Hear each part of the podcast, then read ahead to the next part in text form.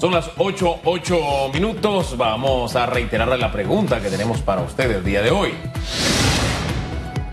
San Miguelito y Arraiján son distritos muy poblados, densamente poblados. ¿Qué recomendaciones le da al MINSA para que la logística de vacunación sea más efectiva todavía? Opina usando el hashtag radiografía. Se suma a la mesa esta mañana el doctor Xavier Sáenz Llorens. Buenos días, doctor. ¿Cómo está? Hola, Susan. Hola, Hugo. ¿Cómo están ustedes? Bien, gracias. ¿Qué tal, doctor? Oiga, por favor, presente el pasaporte. Así se lo presentamos suavecito, así tranquilito, de buenas maneras, no como si llegara al aeropuerto. Por favor, presente su pasaporte. es la sonrisa, te lo sabe. Ay, Dios mío. El pasaporte es la sonrisa. Pasaporte, pasaporte. Oiga, doctor, vamos a empezar esta conversa eh, hablando, mire, primero felicitar a la gente que está haciendo su fila. Me he reído de un par de casos de gente que le tiene mucho pavor y, y miedo, así como Hugo, pero ya él lo superó a las agujas. Pero la gente está acudiendo a vacunarse, doctor Xavier. Eh, y eso es positivo. Eh, tenemos más vacunas y, y al final lo que necesitamos es motivar a más gente que se acerque a los centros de vacunación para tratar de lograr esa, esa inmunidad de rebaño de la que tanto hemos hablado y, y matar toda duda de que es que me va a pasar esto. Y estoy hablando a nivel médico, más allá de eso de antena, que eso no tiene ni sentido eh, común. Eh, seguir motivando a la gente a que acuda. Van a llegar más vacunas, doctor Xavier. No, sí, es realmente alentador ver el entusiasmo de mucha gente por vacunarse, sobre todo mucha gente joven, porque tenemos dos de las mejores vacunas de- del mundo, las tenemos gratis, las tenemos en una cantidad eh, enorme para todos los panameños, así que lo que hace falta ahora es que la gente ponga el brazo y se vacune, ¿no? Todos queremos salir de esta pandemia y ojalá lo podamos conseguir antes que acabe el año pero para eso se necesita que la gente realmente se vacune. ¿no? Doctor, eh, en medio de todo lo que está pasando, ah, yo todo lo que recibo lo someto a- al tamiz de la verificación, ya no doble, sino triple y a veces cuádruple verificación. Y la verdad es que ayer cuando le pregunté a la viceministra sobre la hidroxicloroquina, yo pensé que estaba ante, ante un fake news y la oportunidad que abrí fue de, de, darle ahí a la autoridad la oportunidad de que aclarara, ¿no? Pero el sorprendido fui yo al darme cuenta de que sí, la autoridad eh, incluye en su paquete de ayuda a las personas que padecen de, de COVID, incluyen la hidroxicloroquina. Vi que usted colgó un tuit reaccionando a, a este tema, incluso lo incluí en mi, mi- en mi nota para Telemetro Reporta. Eh, quiero que me hable sobre ese tema y oriente sobre, sobre, ese, sobre ese tema. También, añadiendo esto, siento que la decisión de la autoridad ha sido salomónica, es decir, el médico que cree o siente en comunión con su paciente que le ayuda, pues se lo da. Eso suena casi a placebo, pero, pero estoy tratando de interpretar. Y yo quiero que me ayude con esto, por favor, doctor. Bueno, la verdad que eh, decepcionó un poco las declaraciones de la viceministra Berrío. Eh, ella en muchas declaraciones había sido bastante sensata, apegada a la evidencia científica, pero no sé por qué razón eh, defendió el uso de hidroxicloroquina en el kit cuando la inmensa mayoría de países, por no decir todos, han abandonado el uso de hidroxicloroquina desde hace mucho tiempo. Todas las guías internacionales científicas, todas las, las asoci- asociaciones médicas, las agrupaciones de prestigio en todas partes del mundo ah, lo han dicho claramente. Hay revisiones sistemáticas enormes de las mejores revistas científicas del mundo. Eh, han dicho claramente que la hidroxicloroquina no trabaja en COVID. Eh, y sin embargo, todavía lo vemos que eh, se da en, en este kit solidario, que es un kit, a mi juicio, bastante de una actividad populista, ¿no? Eh, yo entiendo que si el kit, por ejemplo, tuviera el oxímetro, tuviera un antitérmico, tuviera algo para la congestión nasal, oh, qué bueno, se le está dando algo al panameño para que no tenga que comprarlo. Pero no meter, no introducir medicamentos que han probado que no sirven y que pueden ser potencialmente tóxicos. Incluso se vio en las redes una embarazada que le están dando hidroxicloroquina cuando se sabe que la hidroxicloroquina no puede ser administrada durante el embarazo porque puede tener efectos teratogénicos. Entonces, la verdad es que no solamente yo, muchos de los médicos que estamos en, en esto de docencia del COVID desde hace mucho tiempo estamos realmente alarmados de, de esas declaraciones. Eh, y que y si realmente, como ella manifestó, hay evidencia de que aquí trabaja, ¿dónde están esos estudios? ¿Dónde están esos análisis? Porque la comunidad científica ni ninguna asociación médica en el país lo ha visto. Y la ciencia es transparencia, la ciencia es debate de datos. Así que eh, la verdad que completamente decepcionado por esas declaraciones de ayer. Usted habló de eh, toxicidad de esta sustancia y quiero que me amplíe ese aspecto y también para qué se usa, cuál es el uso médico de la hidroxicloroquina? ¿En qué se ha comprobado que sí funciona? La hidroxicloroquina se ha comprobado fehacientemente que sirve, por ejemplo, para enfermedades eh, reumatológicas, el lupus, por ejemplo, que son enfermedades autoinmunes, y sirve también muy bien para la malaria, por ejemplo. Entonces, eh, casualmente, muchas de las asociaciones y de los pacientes que tienen estas enfermedades se han quejado por mucho tiempo de que escaseaba la hidroxicloroquina precisamente porque se estaba dando masivamente y de forma totalmente empírica a las personas con COVID. La misma empresa farmacéutica que, que introdujo la hidroxicloroquina, eh, que es Sanofi, ellos mismos han declarado que no hay evidencia que la hidroxicloroquina sirva para el COVID. Así que se debe mantener para las enfermedades que, en que sí trabaja.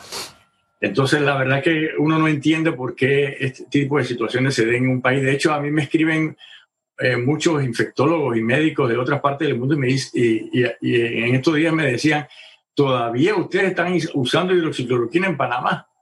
Eh, la verdad que uno no sabe ni dónde meterse a veces eh, para tratar de minimizar un poco y dejar en alto el nombre de Panamá, ¿no? Pero estas cosas realmente no, no ayudan sería su recomendación ante este caso? Porque mire, si yo, que no voy a estarlo, estuviese embarazada y me contagio de COVID y empiezo a, ingerir este medicamento y esto va a traer consecuencias, es preocupante, doctor. O sea, salimos de una cosa para caer posteriormente en otra. Ya hemos tenido muchos temas en materia de salud. No olvidemos todos los pacientes con el bendito jarabe eh, que circuló. Creo que sería innecesario el tener que caer en esto. ¿Cuál sería su recomendación? ¿Sacar este medicamento de ese kit? ¿Probablemente incorporar los medicamentos que usted nos ha mencionado esta mañana? digo, los medicamentos que yo mencioné de los antitérmicos, del oxímetro, de algo para la congestión, son medicamentos que ya están en el kit solidario. Eh, a veces se dan, a veces no, porque los kits solidarios a veces no son uniformes, ¿no? Hay personas que reciben algo, hay personas que no reciben otra cosa, etc. Pero evidentemente se deben quitar los medicamentos que han probado que no son beneficiosos y son potencialmente tóxicos. Y aquí no solamente hablo de la hidroxicloroquina, por ejemplo, la ivermectina tampoco ha demostrado que tenga utilidad y lo único que se está haciendo es ensayos clínicos, como debe ser. ¿no? En medicina, el código deontológico de todas las facultades de medicina del mundo, cuando nosotros nos formamos en esta carrera, se nos dice claramente primum non nocere, primero no hacer daño. Eh, si nosotros realmente algo no ha demostrado beneficio y puede potencialmente ser tóxico o tener eventos adversos, es mejor no hacer daño, no hacer iatrogenia, que le llamamos nosotros en medicina. O sea, no, no, no inducir eh, con tratamientos que, que, no han probado beneficio, inducir posibilidades de, de afectar al bienestar de las personas. ¿no? Entonces, sobre esa premisa es que la medicina trabaja. Eh, en el caso de la ivermectina, me acaba de recordar que además de su reacción, me encontré con muchas de otros panameños que no manejamos su especialidad, ni la especialidad de la doctora Berríos. Y decían, a mí la ivermectina me ayudó, me la dio mi médico, me la dio la hidroxicloroquina, me, me ayudó. O sea, gente convencida de que esto le ha ayudado. A mí en lo personal, cuando me han preguntado por la ivermectina, le digo, mira, ve al laboratorio que lo produce y me he dado cuenta que la mayoría de los laboratorios que producen este, este producto dice no, su uso no, que no, no se utilice para, para, ni para prevención ni para estados de COVID. Lo dice claramente. Entonces yo le digo, si el que lo produce te dice eso, el que lo hace, más allá de lo que diga otro, bueno, el que lo hace te dice que no. Pero veo que hay gente que sigue creyendo y ayer esa declaración abonaba esa, esa creencia, doctor. Se lo digo por la cantidad de reacciones que vi.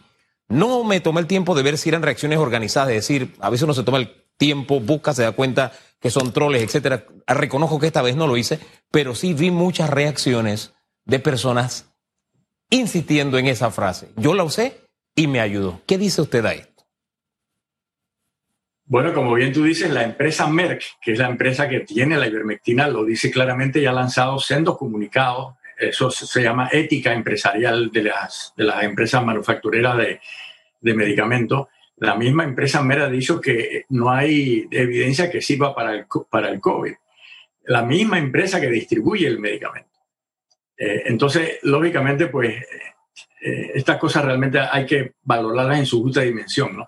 Hay que acordarse que una persona, por ejemplo, de 50 años que desarrolle COVID, el 90% de, de, las personas de 50 años que tienen COVID le va a ir bien, tomen o no tomen absolutamente nada. Entonces, si, si de cada 10, 9 les va a ir bien, independientemente si toman o no toman nada, la persona que toma eh, hidroxicloroquina o que tome ivermectina o que tome algún remedio botánico, va a decir, a mí me fue muy bien, pero claro, es que si te iba a ir bien de todos modos, aunque no tomara absolutamente nada.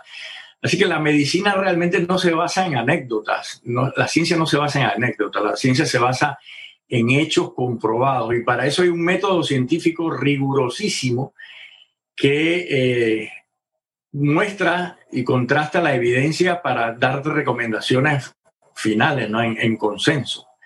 Eh, y, ninguno de estos medicamentos pues está en, esa categoría de, consenso y de recomendación científica o médica racional. Veremos qué decisiones que esperemos sean acertadas de nuestras autoridades, doctor Xavier, se tomen referente a esto. Creo que es interesante siempre escuchar y al final lo que queremos es que a los pacientes que están atravesando con COVID eh, le sea mucho más fácil el superar esta enfermedad. Lo que sí es cierto, doctor, tengo una chica que el día martes tuve que darle un speech y continué ayer hasta casi final del día para que se vacune. Que tiene miedo, que tiene miedo, que tiene miedo, que tiene miedo. Le digo, mijita, usted a lo que le tiene que tener miedo es que le dé COVID y quedes en un hospital. Y de hecho, eh, nos los han informado ya en esta mesa de que la mayoría de las personas que están en este momento hospitalizadas en cuidados intensivos son personas que no se han vacunado. Estas secuelas que quedan producto del COVID, doctor, y que ya está demostrado que la vacuna va directamente a atacar esos, esos elementos fuertes que tiene este virus, eh, pero son secuelas distintas, personas que se les cae el cabello, otras que ayer conversaba con un chico aquí en Metcon, ahora me cuesta en el gimnasio 30 segundos, me canso, He estado a punto de desmayarme dos veces, un pelado de 35 años, y yo digo, wow, este tema de las secuelas de COVID, para que la gente entienda que es mejor temerle a la enfermedad que a colocarse la vacuna. No, por supuesto, el COVID no solamente mata el 2% de, de las personas que desarrollan síntomas de COVID, no solamente hospitaliza eh, y afecta la salud de, eh, inmediatamente la persona sufre COVID, sino que también deja secuelas. Y, diferentes series a nivel mundial han demostrado que entre el 30 40% de las personas que sufren COVID, aunque sea el COVID leve, desarrollan secuelas a veces por seis meses o más. Eh, eh, en distintos órganos, sobre todo, por ejemplo, en el corazón, en los pulmones, en el cerebro, en la salud mental, la caída del cabello, como bien tú mencionas, problemas de concentración, problemas de fatiga, de cansancio fácil. O sea, incluso eh, la pérdida del olfato, del gusto, a veces persiste por muchos meses. Entonces, eh, las secuelas realmente también forman parte de la, de la enfermedad, ¿no? Entonces, hay que tenerle miedo al virus y miedo a la enfermedad, no miedo a la vacuna, ¿no? Algo bien importante eh, que incluso mencionaba Hugo anteriormente es que el 99.9%, si no más, de los eventos adversos que ocurren después de la vacunación ocurren en los primeros dos meses. Ya después, a los seis meses, al año, ya no se dan eventos adversos por, por la vacuna. Entonces, eh, a veces la gente dice que, bueno, un año después a mí me dio tal o cual enfermedad. Bueno, es que eso no es la vacuna, eso es que te iba a dar la enfermedad de todas maneras, eh, porque los eventos adversos de la vacuna ocurren en los dos meses. Y la gente antivacunas ha tenido una gran inventiva, una gran imaginación, ha inventado de todo, cambia eh, la invención, ¿no? Porque se le demuestra que, están en, en, lo incorrecto, ¿no? Por ejemplo, ha dicho que cambia el código genético. Bueno, ya se ha demostrado a la sociedad que las vacunas pues no entran dentro del núcleo. Han dicho que tiene que tienen imanes, bueno, ya se, ha demostrado que eso es falso. Incluso han dicho que tiene una especie de, chip Pegasus que invade la privacidad eh, y que Bill Gates o algunos otros gobiernos pues nos están monitoreando, cosa que eh, no solamente es incorrecta, sino completamente absurda. Han dicho que las vacunas provocan infertilidad y, no es cierto para nada, ¿no? Que cualquier cosa que ocurra eh, meses o años después de la vacuna se debe a la vacuna. Yo quisiera que también dijera la lotería un año después o yo bueno, la vacuna también me, me, aumentó la inteligencia o me dio suerte, pero la, las cosas la vacuna, ¿no? Entonces una cosa es para eso la ciencia realmente tiene métodos científicos que, que nos aclaran eh, todo este tipo de cosas. Usted sabe que a propósito de ese Pegasus que usted habla, el chip, que como no me ha puesto el mío, yo he dicho, yo tengo que demandar porque no me ha puesto ni el chip, ni el imán, ni, ni nada de eso. quiere pinchar usted? Porque es el mismo... No, pero es que fíjese, la Biblia dice, nadie tenga más alto concepto de sí mismo que el que deba tener. Y eso se lo citaba a alguien que me decía, es que te pusiste el chip. Yo le decía, tú te imaginas, a mí no me alcanza el día con mis pocas ocupaciones.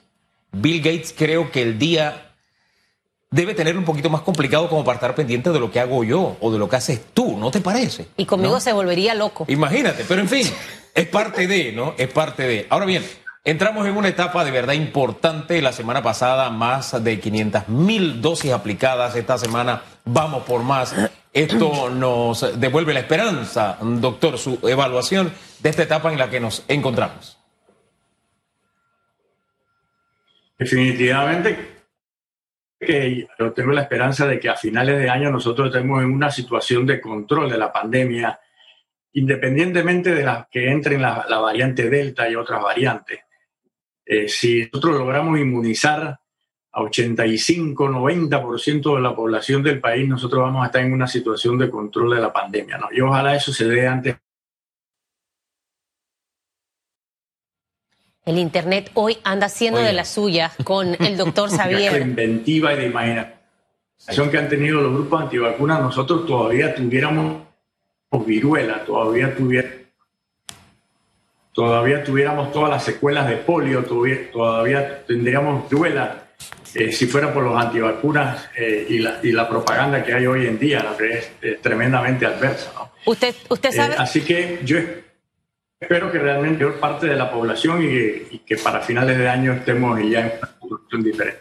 Usted sabe, doctor, que mencionó el tema de la variante Delta, un tema que también preocupa y, a veces crea susto en la población panameña.